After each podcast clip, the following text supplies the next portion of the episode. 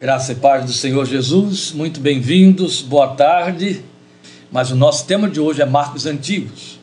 E o nosso texto, o texto de onde declinamos esse nosso tema, está em Provérbios, capítulo 22, que leremos todo o capítulo.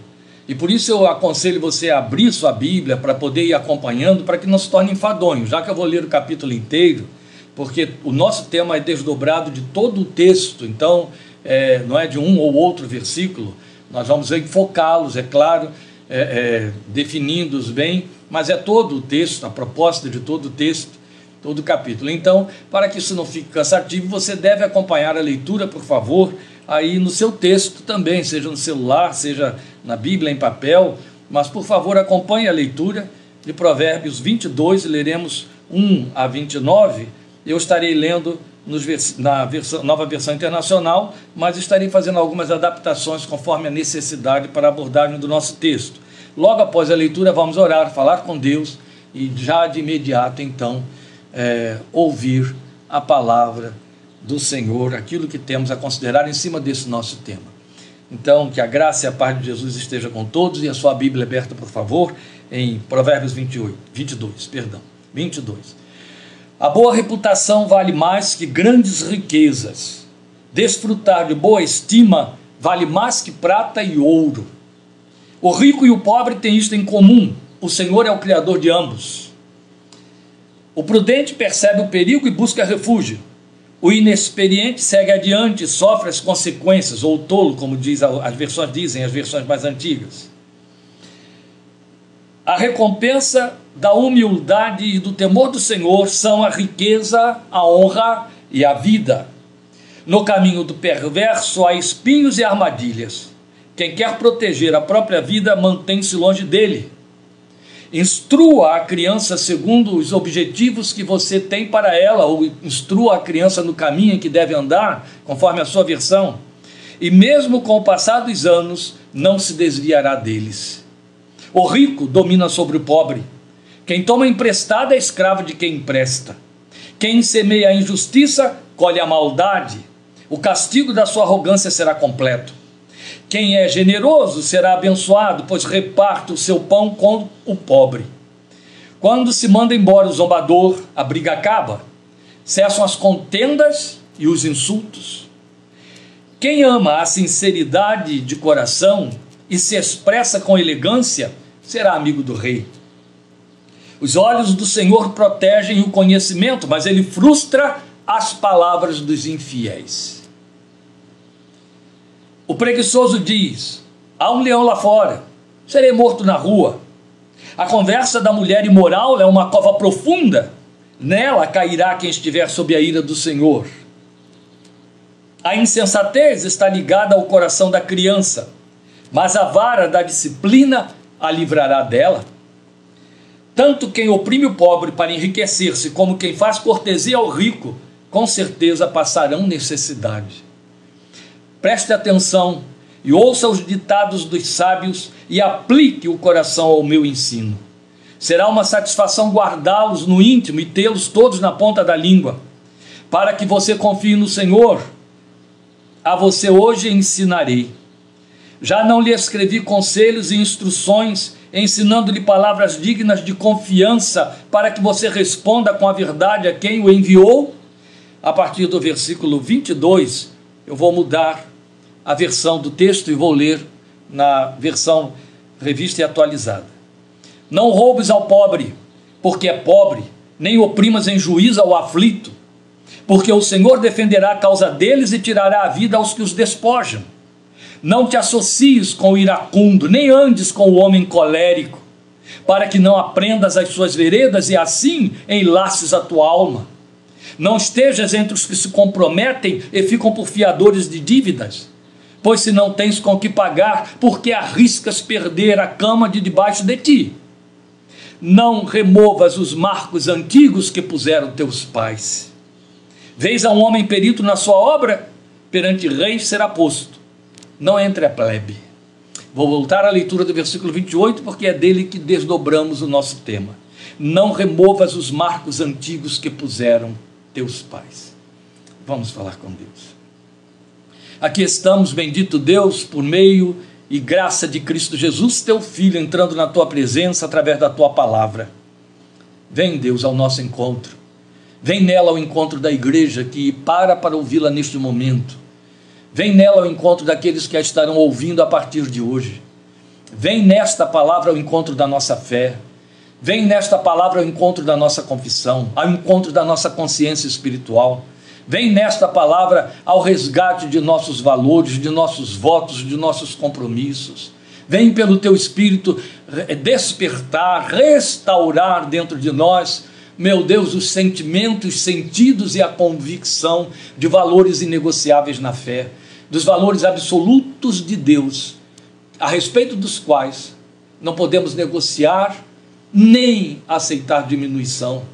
Pedimos que na tua misericórdia, teu espírito de graça e de sabedoria nos, nos conduzas nas considerações, ó Deus, da revelação desta palavra e deste tema, para que ela abunde, ela transborde, ela cresça em nossos corações e volte para ti, levando os frutos para os quais a tens enviado ao nosso coração. Não permitas, meu Deus, que seja agora, seja posteriori, aqueles que estiverem ouvindo e se, e, e se detiverem diante desta palavra sejam ouvidos ouvidos esquecediços, ouvidos moucos. Não. Permite que ela se grave funda em nossos corações. Permite que ela nos atraia para junto de ti, que ela minimamente desperte o temor devido ao teu santo nome e sirva como instrumento vivo em tuas mãos, porque viva ela é, para nos santificar na tua santa presença. Ouve a oração, te pedimos. Esperamos na tua misericórdia, confiamos na tua graça e no mover do teu Espírito Santo, por meio de teu Santo Filho Jesus, para o louvor de tua glória. Amém. Amém. Muito bem, meus irmãos, aí está. Eu convido você a se manter atento ao versículo 28. Não removas os marcos antigos que puseram teus pais acredito eu, penso nisso de forma muito particular e pessoal, como observador da igreja, que esta é uma palavra que se faz urgente para os dias que nós estamos vivendo. Estes dois anos de pandemia, que ainda não cessou, tem servido mal dos males, quaisquer que sejam as circunstâncias e forma de se encarar, conviver, transitar por ela tem servido para nos revelar uma face que estava oculta na igreja evangélica brasileira. Tem servido para nos trazer à luz desvalores espirituais. Pastores, e eu os estão atônitos. Alguns que sabiam muito bem que laboravam com crentes de periferia, com crentes nominais, agora estão em pânico porque percebem que eles eram em muito maior número do que imaginavam.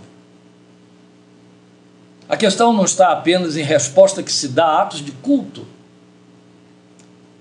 mas a maneira como a semelhança do judeu do Holocausto, que emergiu da tragédia que cumpria apenas a profecia ultramilenar do Filho de Deus, num grande número emergiu de lá de coração mais duro, alguns se tornaram ateus, outros se tornaram declaradamente inimigos de Deus. E a gente percebe então que a atonicidade de pastores se dá pelo fato de que descobriram desvalores em vidas que tinham a aparência de terem valores espirituais inegociáveis.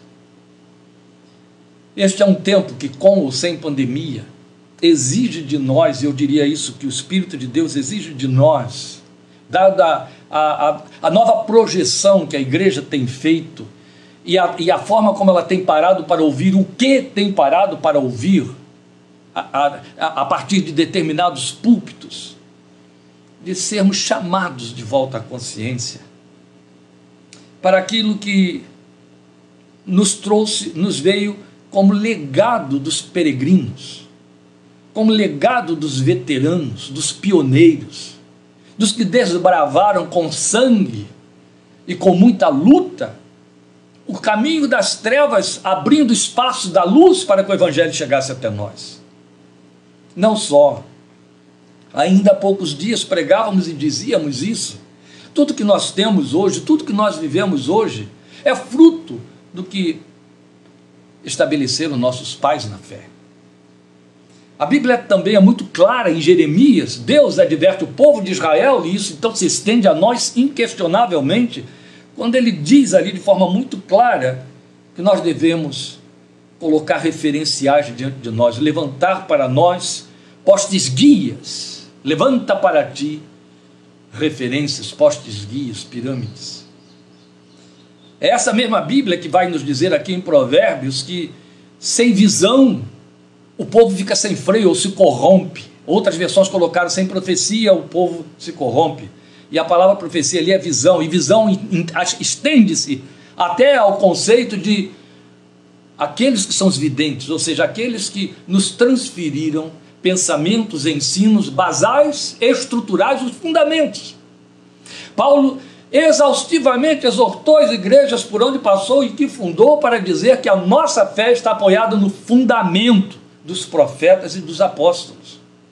Então há fundadores, há fundadores da nossa confissão. Eles são referências irremovíveis por todos os tempos. Daí a palavra de Deus chegar e dizer: Não removas os marcos antigos que puseram teus pais. E por marcos antigos, não devemos pensar só na memória de pioneiros, de peregrinos. Não. A esta advertência, não removas os marcos antigos que puseram teus pais, eu quero associar outro texto. É aquele que o Senhor diz: Eu, o Senhor, não mudo e por isso vocês não são destruídos. É o texto que se encontra em Malaquias 3,6. Deus está falando da sua imutabilidade. Ele é o Deus que não muda. E ele assume isso. E ao dizer eu, o Senhor, não mudo, dizendo em Malaquias, eu não faço transições, eu não faço adaptações, ele está dizendo: esta é a razão porque vocês não são destruídos, porque vocês não são levados de roldão pelo desespero.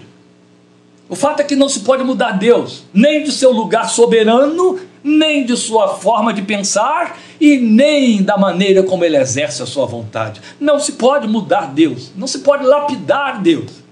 Você pode fazer isso com Deus de barro, com Deus de pintura, com Deus de, de, de um ícone mas não Deus é Espírito, Deus verdadeiro, Criador único. Com esse não pode, não há condição. Ele, e se revela pela sua palavra, ele é o fiel da balança, ele é o prumo, ele é o modelo, ele é o padrão, ele é a referência, ele é o alvo. A triste decadência da moral humana procura ajustar Deus aos seus pensamentos e comportamentos consequentes. A gente está vendo isso correndo célere a olhos vistos entre nós. E o duro de assumir e de confessar é que isso está acontecendo dentro da igreja institucionalizada, a igreja que tem títulos e local e agenda e, e, e geografia. Meus queridos, eu creio que Jesus apontou para essa tentativa inócua de pretensão humana e carnal de fazer Deus adaptar-se ao pensamento humano, quando ele disse, falando a respeito de si mesmo. Nunca leste nas Escrituras, isso está em Mateus 21, de 42 a 44. Nunca leste nas Escrituras a pedra que os construtores rejeitaram, essa veio a ser a principal pedra angular. Isto procede do Senhor e é maravilhoso aos nossos olhos. Portanto, vos digo que o reino de Deus vos será tirado e será entregue a um povo que lhe produz os respectivos frutos. Todo o que cair sobre esta pedra ficará em pedaços, e aquele sobre quem ela cair ficará reduzido a pó. Ele se referia a si mesmo. Jesus assumiu que ele era a pedra de esquina. Pedro veio outro tanto reforçando, dizendo ele era a pedra que os construtores rejeitaram. E quando esse, o Filho de Deus faz esta junção de ideias aqui dizendo: aquele que cair sobre esta pedra vai ficar em pedaços, e aquele sobre quem ela cair ficará reduzido a pó. Ele está falando dele, ele está falando do seu ministério, ele está falando da sua, do seu ensino, ele está falando da sua, da, da sua obra, ele está falando da sua pessoa. Ele está dizendo: Eu sou a pedra, e eu não sou uma pedra que alguém possa limar, esmerilhar, para poder se adaptar a ela. Não pode se jogar sobre há de se colocar sobre ela, pretender que ela sobre si caia, vai ser reduzido a pó. ele usou de uma linguagem metafórica para falar de uma situação trágica na realidade histórica e espiritual do ser humano. E como o ser humano crente hoje, o ser humano crente, pretende fazer parecer que Deus mudou. Ele está fazendo isso. Ele está tendo essa pretensão com sofismas e falácias a respeito do lugar central da revelação de Sua vontade, a Sua palavra, tal como ela está expressa aqui na Bíblia Sagrada. Daí temos feito a leitura de Provérbios 22. Então a pretensão de levar a Bíblia a dizer o que Deus jamais teria dito é uma dessas tentativas, e isso está transbordando por aí. Eu não estou falando de interpretação equivocada de um texto para pregar. Não. Eu estou falando de programas bem consecutados por filósofos, teólogos, filósofos da fé, com a pretensão de que a Bíblia tem que se adaptar aos novos tempos. Temos que aculturá-la para que ela possa ter uma mensagem que o homem dos nossos dias possa entender e que se adeque. Isso é falácia. Nós trabalhamos com uma, uma cultura que se transforma geração após geração e, e, cultura após cultura, região após região, povo após povo, civilização após civilização, há 3.500 anos, sem nunca precisar ter sido alterada.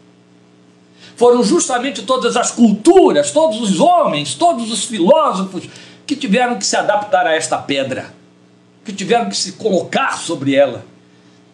Mas hoje nós temos aí pretensos mestres do pensamento pós-moderno infectando crentes nos seus púlpitos, desde os seus púlpitos para dizer temos de readaptar a Bíblia, temos de, re, de, de reeditá-la. Nós precisamos fazer com que ela experimente uma adaptação cultural para que possa ser absorvida, entendida pelo homem de nossos dias. O homem dos nossos dias não virou cavalo, desculpe a grosseria, não virou cão.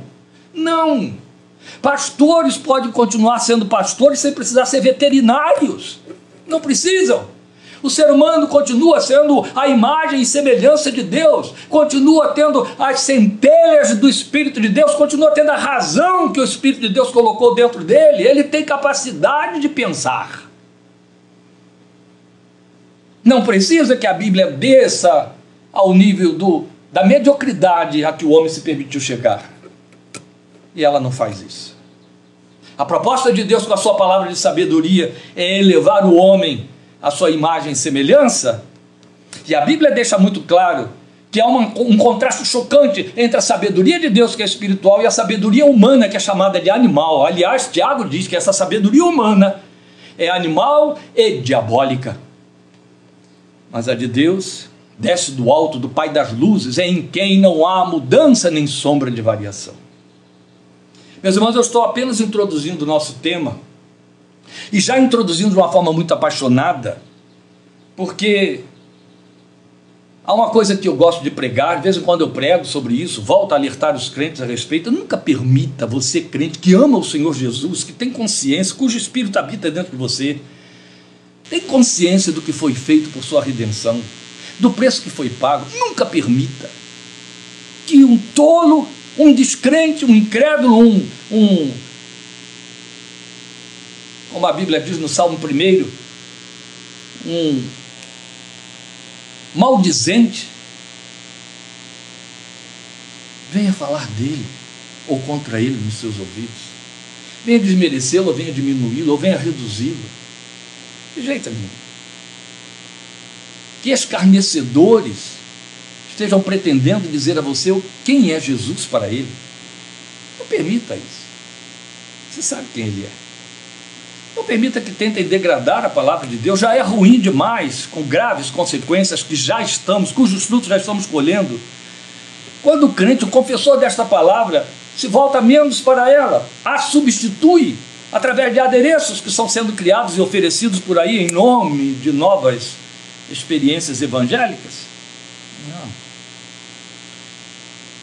Isso é a pretensão de levar a Bíblia a dizer o que Deus jamais teria dito, jamais dirá. E outra coisa semelhante a essa, outra forma de tentar é, é, operar e dizer que Deus mudou, é a indiferença o tapar os ouvidos para o que a Bíblia diz. E aí isso adquire formas variadas. Já algumas dezenas de anos atrás, Eugene Peterson, um dos grandes homens de Deus desta nossa geração, ele afirmou certa vez, está isso no seu livro Trovão Inverso. Como isso pode acontecer? Como é possível que gente que dá tanta atenção à palavra viva de Deus não seja afetada por ela? Esta é uma pergunta que muitos pastores estão fazendo hoje, meus queridos. A pergunta que Eugene Peterson estava fazendo há 20 anos atrás. Como é possível que gente que dá atenção à palavra viva de Deus não seja afetada por ela? Eu levanto essa pergunta muitas vezes. E aí ele diz: o problema não é falta de fé, há carência de imaginação. O inimigo subverteu a palavra proclamada em palavra impressa. No momento em que isso acontece, ele diz, a imaginação se atrofia e as palavras vivas, porque a Bíblia é viva e eficaz, as palavras vivas se tornam termos vazios, desenhos nos livros. Não faz diferença acreditar que elas são verdade. Se não havemos como a voz do Espírito a ser ouvida com fé, e assim ninguém responde, elas passam pela mente do leitor como a água que escorre pelo cano. Tem uns 20 anos que Eugene Peterson estava fazendo com dor esse comentário crítico a respeito da realidade dos confessos da fé evangélica, aqueles que têm a pretensão de pautar a sua confissão pelo que está escrito na Bíblia. Vamos lembrar que a nossa fé depende do que ouvimos na palavra de Deus, como está em Romanos 10, 17. A fé vem pelo ouvir e ouvir a palavra da pregação de Cristo. Deus não muda. Isso é fato. Sua palavra não sofre adaptações de jeito nenhum. Nem atualizações do seu pensamento, que são os valores absolutos de Deus, como alguns pretendem, pretensos mestres hoje, que estão aí entre nós. Mas o preço disto, desta pretensão de mudança, está custando muito caro a igreja cristã. E não só a igreja como um povo, a igreja como um grupo de confissão, está custando caro também a indivíduos e a famílias inteiras. Nas respostas que os filhos estão dando dentro de casa aos seus pais quanto à fé, ó, eles os antigos, não é? A fé cujos marcos esses filhos estão resolvendo remover. O preço está ficando caro. Deus não muda. Ele não negocia valores. Esta é a verdade. Não negocia os seus valores. De jeito nenhum. Mas uma igreja diferente está emergindo, está sendo descoberta na pandemia, que ainda graça por aí. É a igreja cuja confissão perece, não prevalece, porque não estava firmada nas Escrituras, mas estava firmada num pragmatismo subjetivista e superficial de fé. Esta é a realidade que nos leva a lamentar muito. Deus não negocia seus valores, eu repito. Ele disse que não daria sua glória a outrem. Qual igreja sobreviverá a esta avalanche de modernismo confessional com proposta de adaptar a moral divina à sua experiência mundana? Qual? Aquela que não mudou os marcos antigos. Esta é a razão porque eu fiz tanta questão de começar aí dando no seu compasso de espera para começarmos a falar a música do hino Conta Minha Velha História a letra que é muito bela, eu recomendo você procurar, você que não tem inário, você que não sabe como que é um hino de um inário, você que chegou depois, coitado, vá para o YouTube, bota lá, hino, conta a minha velha história, veja a letra, ouça as versões várias, ouça como cantam os, batistas, como cantam os adventistas, as suas letras respectivas, mas a mensagem no todo é a mesma. Conta-me a velha história. A Bíblia será sempre a contadora da velha história. A nossa história de salvação, que se renova cada dia na nossa experiência, continua sendo a velha história. Ela tem aí uns 12 mil anos. Esta é a nossa história, nossa história de salvação. A nossa história é uma história que, por ser velha, é marco antigo, não precisa ser mudada. A verdade é que ela não precisa ser mudada. Então a igreja que não mudou os marcos antigos, ela prevalecerá. Eu já tive a oportunidade de dizer e vou repetir para vocês hoje mais uma vez, ainda que com pena aí do, do ferido tempo, E há algum tempo atrás eu fui convidado, há alguns anos, né, já deve ir só na pandemia temos dois, há uns três ou quatro anos atrás, eu fui convidado para num grupo de, de irmãos muito queridos, menonitas, para pregar lá e ter uma reunião prévia com os líderes da igreja em São Paulo. E eles queriam me fazer algumas, algumas questões, me levantar algumas perguntas. E naquela reunião que tivemos prévia antes do, do trabalho ser realizado com o povo, aqueles líderes que ali estavam, pastores, a maioria jovem, a maioria com filhos, crianças ainda em casa, outros no o máximo com pré-adolescentes, eles estavam dizendo, pastor, o que vamos fazer com nossos filhos dentro desta geração? Quando nós estamos vendo aí esse tipo de, de mudança radical de ensino, uma nova ideologia e uma nova nomenclatura, uma nova linguagem com propostas de inclusão disso e daquilo, e nós tendo um, um, curso moral dentro de casa que vai na contramão desta proposta da qual se assenhoreou o mundo, o que, que temos a dizer a eles? Como vamos sobreviver a isso? Como a igreja vai sobreviver a isso, firmado debaixo de leis ou coisa parecida? Eu disse para eles, lembrei a eles apenas, meus irmãos, ouçam uma coisa. Quando a igreja surgiu, há dois mil anos, ela surgiu no pior período da história moral e política do ser humano. Ela surgiu debaixo do império pagão e debaixo de muita perseguição, mas ela surgiu debaixo de uma, um paganismo de dissolução moral de tal ordem, de tal ordem, que os próprios pagãos estavam cansados da sua imoralidade, da sua vida devassa. A igreja surgiu com uma proposta totalmente contrária a tudo aquilo e não saiu atacando todos eles de frente. Ela simplesmente pregou o evangelho que leva o homem a se arrepender e voltar dos seus maus caminhos. E esse homem então compreendeu o que era mau caminho. E a igreja se tornou o quê? Luz no meio das trevas. E ficou firme. Ela experimentou o pior período de toda a sua história. Depois, passados quase dois mil anos, ela sofreu outros embates nada pequenos. Agora não era o poder militar, o poderio das instituições políticas, mas era o poderio de homens de vasta influência, de uma argumentação que parecia irretocável. Então se levantou o marxismo, se levantou o freudianismo e se levantou o darwinismo. E cada vez que a igreja sofreu esses desafios, parecia que a sua confissão estava sendo atacada nas bases, ela teria que se adaptar. De fato, não faltou quem procurasse adaptar, tentar adaptar a confissão criacionista ao evolucionismo de Darwin. Não faltou.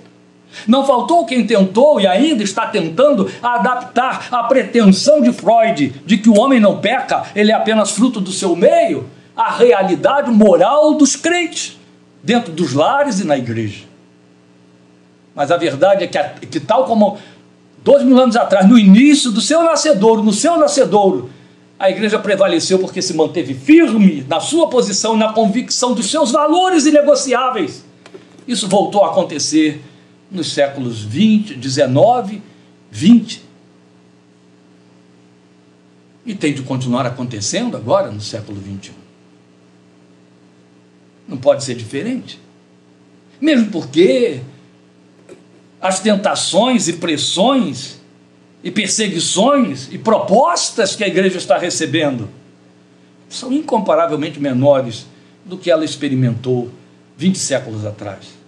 Lá ela resistia a custo da vida e do sangue.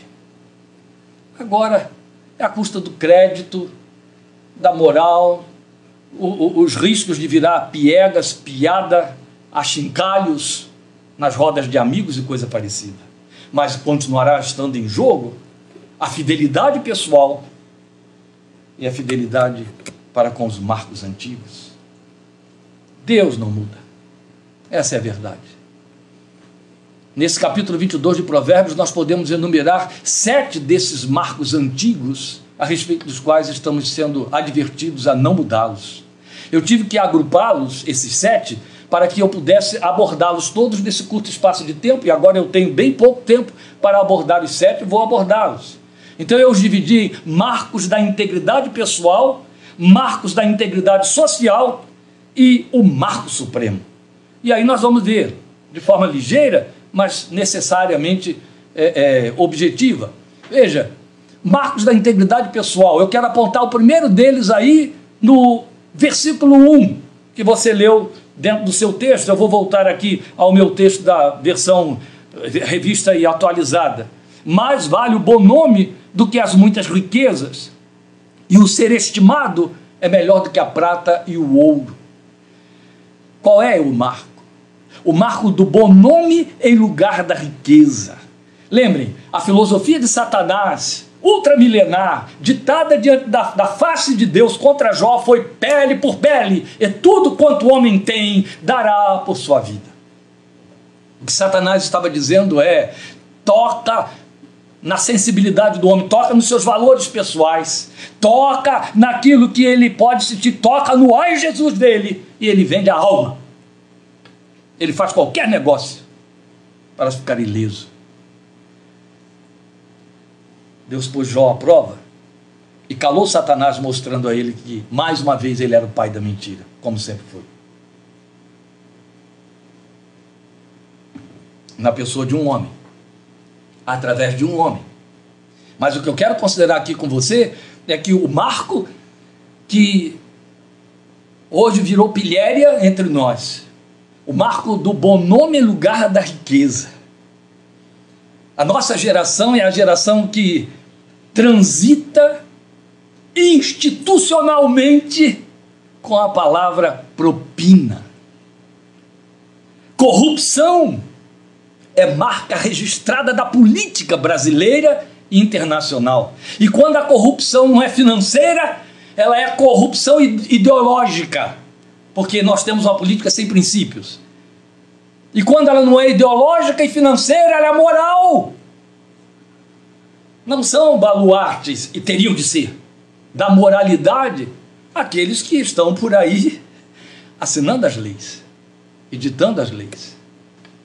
Então nós vivemos num contexto, numa geração onde o feijão com arroz é propina, é suborno, é corrupção, sabotagem, boicotes e por aí vai. Essa é a moral do homem de hoje. É o cumprimento da profecia de Rui Barbosa, na sua ultra famosa Oração aos Moços. Entre lá no Google e bote lá, Oração aos Moços, Rui Barbosa, leia. É muito importante que você leia essas coisas que, meu Deus, ninguém fica cego por ler algumas letras, viu? Lê, leia lá, para um pouquinho para ler. Mas nós estamos falando aqui de que um dos marcos é o marco da integridade pessoal. E por integridade pessoal já estamos vendo o versículo primeiro aí falando do bom nome em lugar da riqueza. Depois nós vamos ter a integridade pessoal apontada nos versículos 3 e 5 sobre o desviar-se do mal. O prudente vê o mal e esconde-se, mas os simples passam adiante e sofrem a pena. Estão pouco se importando. Não fogem do mal. A Bíblia diz claramente: fuja do mal. Fuja do mal. Dê uma volta. Espinhos e laços há no caminho do perverso o que guarda a sua alma retira-se para longe deles. Tanto o versículo 3 quanto o versículo 5 estão falando que uma forma de manter o marco da integridade pessoal é desviar-se do mal. Uma outra forma de não se desviar do mal, a Bíblia nos adverte nos Salmos, no Salmo 50, quando vês o ladrão, consentes com ele é uma linguagem muito forte, porque fala de ladrão, mas está falando daquilo que é corrupto, daquilo que está errado, daquilo que vai contra a retidão. Isso não tem a ver apenas com roubo, isso tem a ver com conceitos, com ideais de vida, com posições distorcidas e coisas parecidas, injustiças cometidas entre parentes, entre amigos. E aí, se eu não resisto, se eu não contrario, se eu não vou contra, a Bíblia diz que eu me associo eu faço conluio, consinto.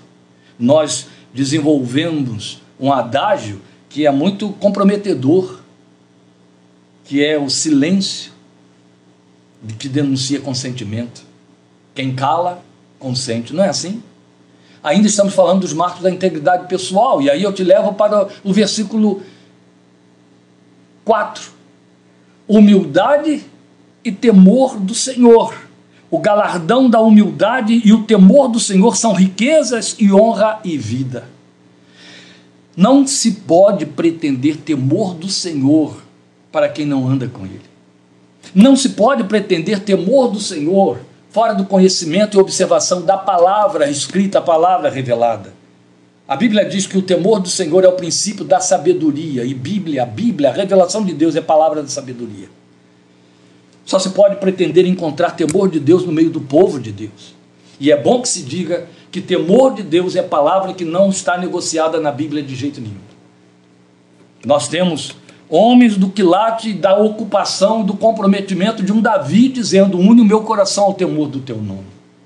Temor do Senhor é a palavra que prevalece até os dias apocalípticos. E por conta da falta de temor do Senhor, os homens serão julgados e serão condenados por Deus. É, o, é, a falta de temor que se faz tripudiar sobre a palavra, é a falta de temor que faz as pessoas faz, criarem desvalores quanto às coisas espirituais. Falta de temor. Especialmente aqueles que se apoiam na graça barata, que é o outro evangelho, é falso, não vai levar ninguém para o céu, mas as pessoas estão dentro das igrejas evangélicas crendo na graça barata, um grande número delas, elas criaram o Deus Papai Noel, o Deus adaptado, aquele Deus paternalista que bota a mão na boca e fica sorrindo das sujeiras que o filho faz. Ah, que gracinha! Esse Deus não existe. Existe um Deus sério, um Deus que é padrão de retidão e que eu tenho de olhar para ele para aprender a ser reto para pelo menos errar menos, quanto menos possível. Porque quanto mais eu erro, mais eu prejudico a mim e a outros. E a Bíblia então me traz um Deus de retidão, que revela na Sua palavra a Sua vontade, bota o espírito dessa retidão dentro de mim e de você pelo novo nascimento. E é esse novo nascimento que produz em mim e você temor a Deus, temor à Sua palavra. Essa é a razão porque você peca, eu peco, a gente peca mesmo, meus queridos. E chora, e sofre, sem vergonha, e treme. Agora, quando em lugar de se envergonhar, fica sem vergonha, quando peca, isso prova que não teve novo nascimento, o espírito está apagado ou nunca esteve lá. Entrou o espírito de igreja evangélica, entrou o espírito batista, congregacional, metodista, presbiteriano, pentecostal, o que for, menos o Espírito Santo de Deus. Aí não houve novo nascimento. Por isso é que pecar ou não pecar não muda nada. Pecado é, é, é comete aquele que não frequenta a igreja comigo. Gente, nós criamos essa dicotomia totalmente mentirosa e enganosa. Não existe. A verdade é que se eu tenho o Espírito de Deus habitando dentro de mim, o temor de Deus me faz tremer, não é? E eu não posso ser menor do que demônios, porque a Bíblia diz que eles temem a Deus e tremem. Então o temor do Senhor precisa ser marco, bem posicionado na minha vida. Eu tenho que ter essa sensibilidade do meu Deus que me leva a me preocupar com o que meu Deus pensa. E aí é, são as leis das disciplinas e das recompensas, porque quem não teme a Deus é quem acha que Deus não disciplina. Aí nunca leu Hebreus capítulo 11, nunca ouviu Jesus, nunca sentou aos pés do Filho de Deus para ouvi-lo falar. Nunca leu Colossenses 3,25. Nunca leu Gálatas 4,16 nunca leu os textos que mostram que Deus cobra do homem uma resposta. Porque ele é justo e ele é perfeito. Precisamos considerar estas coisas. Então, um dos marcos que não pode mudar é a humildade e temor do Senhor. Gente, tem 500 anos que João Calvino escreveu nas Institutas, no primeiro volume das Institutas, esse pequeno trecho que eu vou ler aqui para você, ele é muito importante que a gente, a gente o considere. Ele diz: Eis no que consiste a religião pura e real. Fé aliada a sério temor de Deus. É interessante que ele coloca sério como adjetivo. Sério temor de Deus. De modo que o temor não só em si contém reverência espontânea, como é sábio isso, mas ainda traz consigo a legítima adoração, a qual está prescrita na lei. E isto se deve observar com mais diligência enquanto todos veneram a Deus de maneira vaga e geral.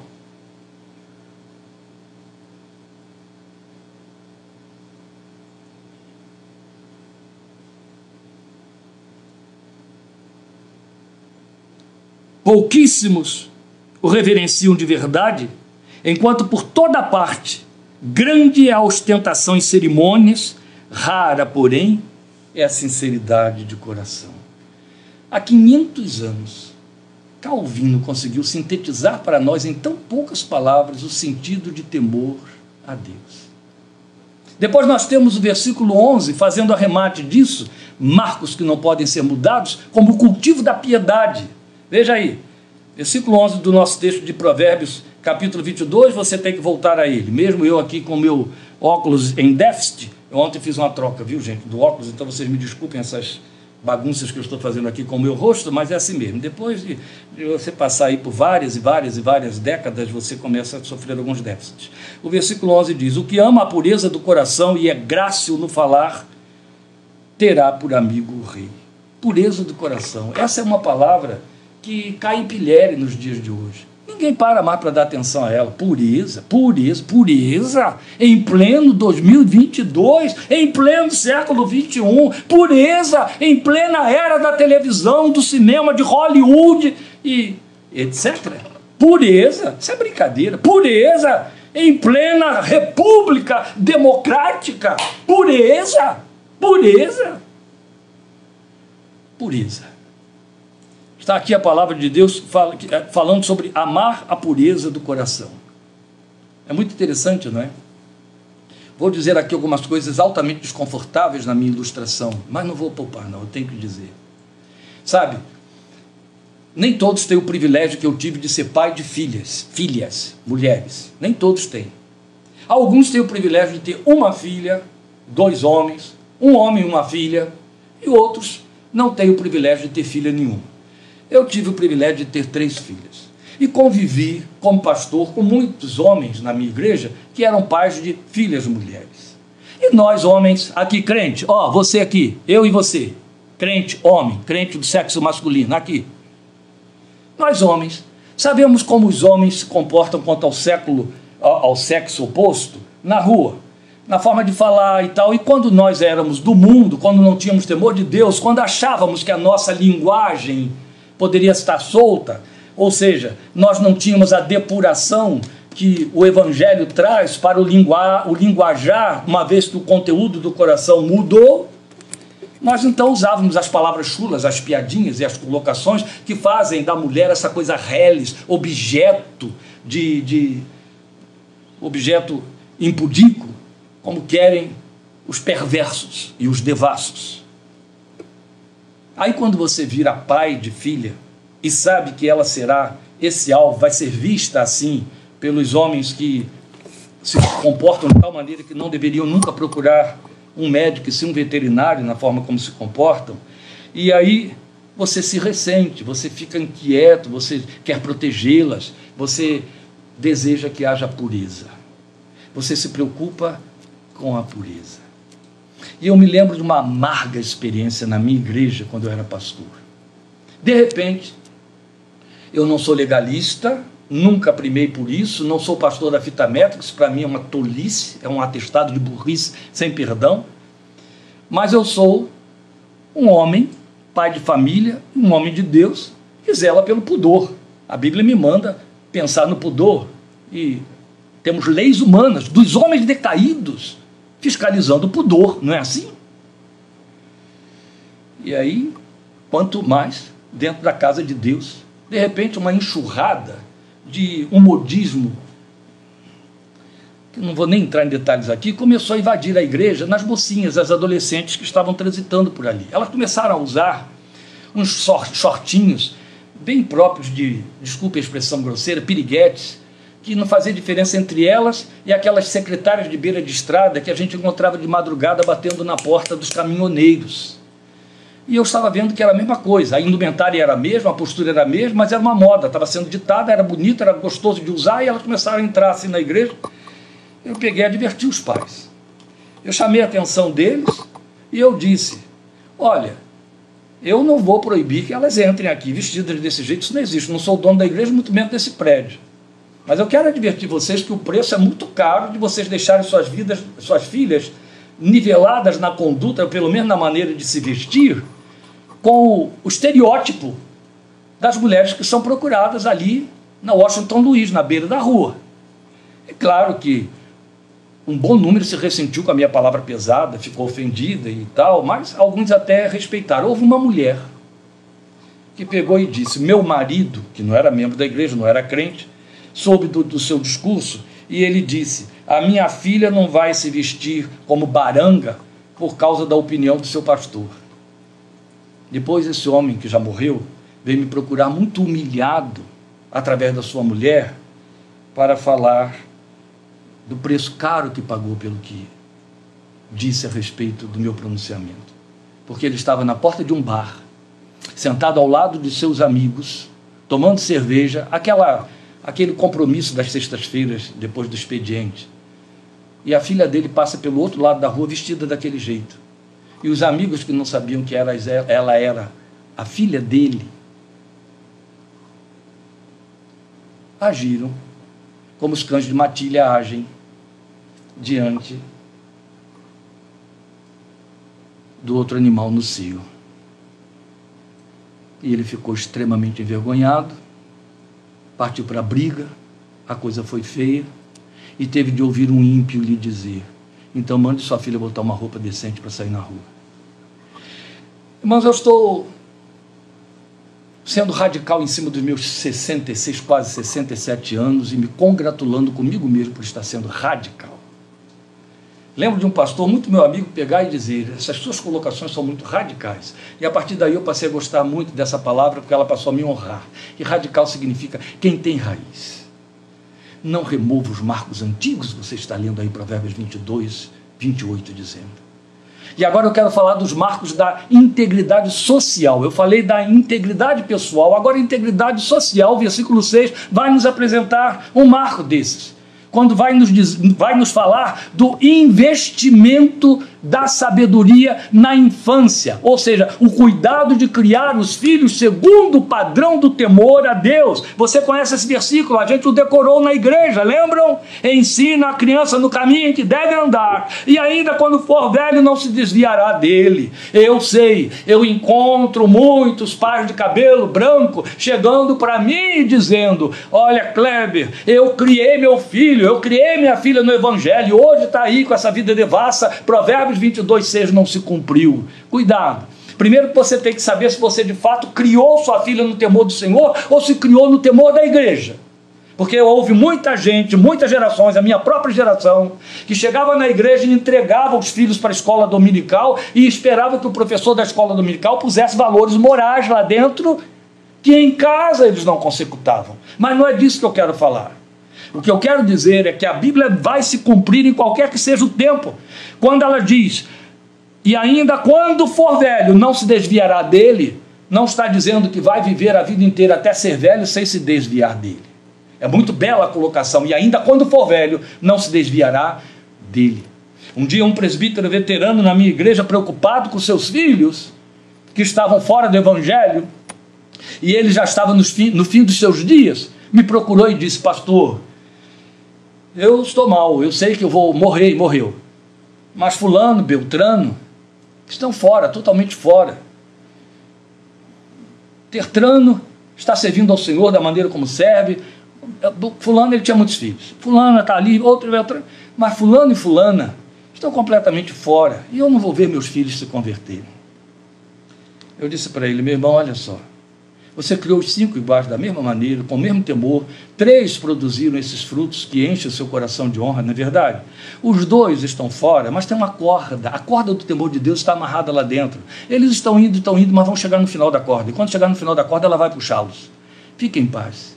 Ele morreu e não conhece a história que eu vou acabar de relatar aqui. Quando ele estava em vias, já, já estava inconsciente, em vias mesmo de morrer, um dos dois filhos me procurou para dizer: Ai, pastor eu sei que meu pai vai morrer sem me ver no Evangelho, porque ele o que mais desejou era que eu estivesse seguindo no caminho do Senhor e eu estou fora. E continuo fora. E eu me sinto falsa em pensar que eu tenho de voltar agora só para que meu pai, que está inconsciente, saiba que eu estou no Evangelho. Mas eu estou triste porque eu não consigo fazer isso. Eu repeti para ela o que eu disse para ele. Eu falei: Olha, Fulana, há uma corda plantada por seu pai, amarrada por seu pai e por sua mãe na sua alma. A corda do temor do Senhor, eles ensinaram você no caminho que deve andar. Um dia você vai chegar no final da corda. Chegou. Está na casa de Deus, irmão dela também.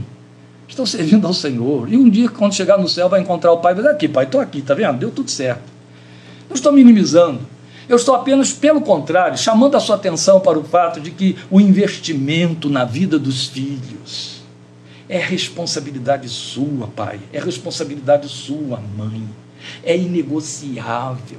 Não deixe que os amigos dele sejam seus mestres morais. Não deixe que a, a, a, tutela que você faz, que você passa para ele, aliciando, permitindo, não batendo de frente, não fazendo conluio, o entregue na mão de Baal. Não deixe.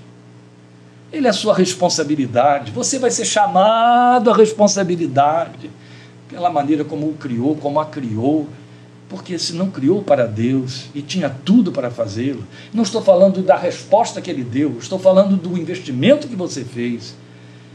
Você vai responder por isso. Porque a Bíblia te dá uma ordem, ensina, ela está dizendo, ensina, ensina com a vida, ensina com a palavra, ensina com a oração, ensina com o testemunho, ensina, ensina, ensina. A sua responsabilidade é ensinar, não é terceirizar o ensino. Ah, vai lá, matricula ele na escola dominical ali, põe naquela escola evangélica. ah, vai fazer o curso fundamental na escola evangélica. Pelo menos eu fico sossegado sabendo que não está associado. Que tolice. Que tolice. Porque nada tem a ver. É você o sacerdote, é você a sacerdotisa. Ensina, entende? E isso fala de marco de integridade social. Começa no lar, começa dentro de casa e depois sai pelas portas. É o que diz o versículo 9. É marco da generosidade. O generoso será abençoado porque dá o seu pão ao pobre.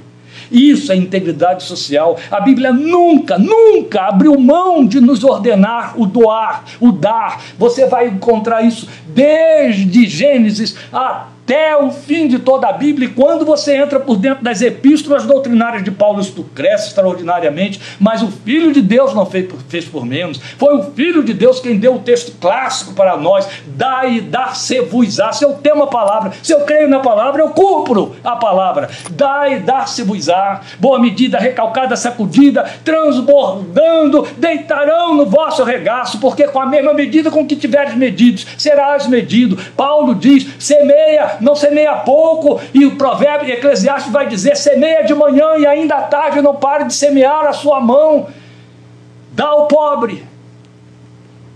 Os misericordiosos alcançarão misericórdia. Eu estou citando textos bíblicos. A Bíblia toda, exaustivamente, nos manda estabelecer o marco do, da doação. E olha, nada pode ser mais humilhante, vergonhoso, vexatório e triste do que você ver em ocasião de tragédia, em ocasião de fatalidades, o mundo pagão sendo mais solidário, sendo mais filantropo do que o povo de Deus.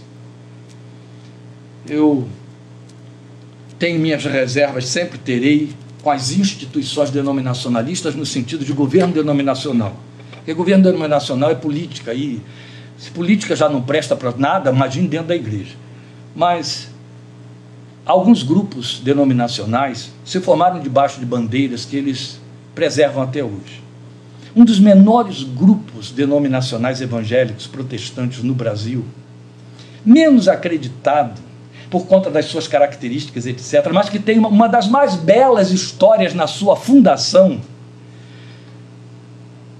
é o Exército da Salvação. O Exército da Salvação, desde a sua fundação lá do pai da Catarina Booth, William Booth, na Inglaterra, desde a sua fundação, ele tem por moto os famosos três S. É, pão, sabão e salvação. O pão saiu aí desse S, então não são três S. Pão, sabão e salvação. O Exército de Salvação, ele tem a prioridade dele é a ação social, é o socorro, é a prestação de misericórdia, a filantropia. Trabalha muito nesta área. Por isso que de vez em quando, já tem sido raro, a gente encontra o Exército de Salvação fazendo apelos na televisão, alguns, algumas propagandas, etc.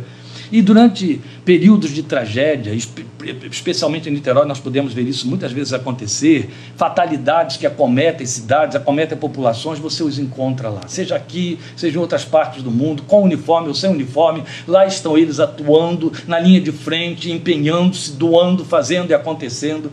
O Exército de Salvação foi fundado sob a égide de dar, de doar, de investir. É sopa, sabão e salvação. Obrigado, Lília. Como é bom ter uma mulher apóstolo. Ela está ali dentro da casa e atenta. E eu consegui ler a palavrinha que ela escreveu ali, que meu olho não me deixa ler a tela. Vocês mandam mensagens aí, eu não consigo ler, mas eu li porque ela botou uma palavrinha só. Sopa. É sopa, sabão e salvação. São os três S do exército da salvação. Sopa, sabão e salvação. A égide é essa, é socorrer. E isso é, é belo na sua história. Eu recomendo a você que procure nos sebos ou pela internet um livro chamado A Marechala. É a história da fundação do Exército da Salvação na França por Catarina Busse, filha mais velha de William Busse. História magnífica, história que me inspirou, história que me arrebentou, história que me conquistou para servir ao meu Deus. Eu recomendo a você que leia também, você só vai achar em. É, obrigado, Fernanda. A Lília já tinha se adiantado. Você vai encontrar é, nos sebos por aí. E é importante que você saiba, que você leia isso, porque eu acredito que os afiliados ao Exército da Salvação, os integrados ao Exército da Salvação, e eu os conheço aos montões, trabalhei muito tempo com o Exército da Salvação em São Paulo e suas ramificações, fiz encontros dentro dos seus lugares de retiro, eles têm isso por princípio, são socorristas de fato, são socorristas, eles prestam socorro e abençoam. A generosidade é o marco maior. O crente tem de ser marcado pela generosidade. Esse é um marco inegociável. Meu tempo acabou e eu já fui muito além do que devia, e então eu vou encerrar trabalhando agora com você o terceiro e último marco, que é o marco supremo. Esse marco supremo você encontra nos versículos 19 e 20. Esse marco supremo se chama a palavra do Senhor. E o texto diz: Para que a tua confiança esteja no Senhor, quero dar-te hoje a instrução a ti mesmo. Porventura, não te escrevi excelentes coisas acerca de conselhos e conhecimentos, para mostrar-te, aí estou entrando no versículo 21, a certeza das palavras da verdade, a fim de que possas responder claramente aos que te enviarem. Aqui está. A gente, com isso, volta ao princípio de tudo. Este é o marco supremo é esta palavra que não nos recheia de evangeliquez, não nos recheia de verbetes que a gente joga por aí para fazer propagandas e atrair incautos, para botar nos outdoors. Não é isso. Quando você usa verbetes, você está usando letra, e a própria Bíblia se apressa para se anunciar dizendo que a letra mata. A letra mata. A letra da Bíblia mata. Entende? Só o Espírito vivifica. A palavra de Deus, que exala-se dela, é que dá vida. A letra mata. Então não estou falando de verbetes. Estou falando da palavra, do conhecimento do Senhor, do espírito desta palavra que te impregna à medida em que você se ocupa com ela, em que você deixa ela ocupar o seu pensamento, ocupar seu coração, em que você deixa que ela seja, de acordo com a nossa confissão multissecular, regra de fé e de prática, não seja apenas o desdobramento de um vocabulário, mas seja o princípio da sua existência. Saiba de uma coisa, meu amado irmão, minha irmã, lembre de uma coisa, meu amado irmão e minha irmã: os homens da nossa geração estão desprovidos de princípio, não conhecem princípio, as nossas políticas não têm princípio, os nossos juízos não têm princípio, falta princípio na nossa sociedade familiar, faltam princípios. A palavra de Deus traz princípios. A palavra de Deus é basal para dizer a você como você deve pensar, se posicionar. Ela não precisa de acessórios, ela não precisa de adjutórios, ela não precisa que você compre a filosofia que está sendo vendida ali na esquina, ela não precisa da opinião do pensador psicológico, ela não precisa da opinião do pensador sociólogo, ela não precisa de nada disso, ela se basta, ela é a palavra de Deus, ela ensina a retidão, ela ensina o caminho por onde você deve ir, ela ensina como você revela, encontra a revelação de Deus, conhece o seu Deus, admira o seu Deus, ama o seu Deus, procede de acordo com o seu próximo e trabalha a sua vida particular e pessoal no seu intimismo. Este é o marco supremo, é o marco que não pode ser removido, é o marco que Satanás está querendo tirar de novo da mão da igreja de Deus, fazendo a igreja retroceder 500 anos na sua história Esse é o marco que você tem de preservar dentro de casa, na sua vida profissional, na sua vida afetiva, na sua vida espiritual, em todas as dimensões da sua existência. A palavra de Deus tem de ser o princípio, o meio e o fim,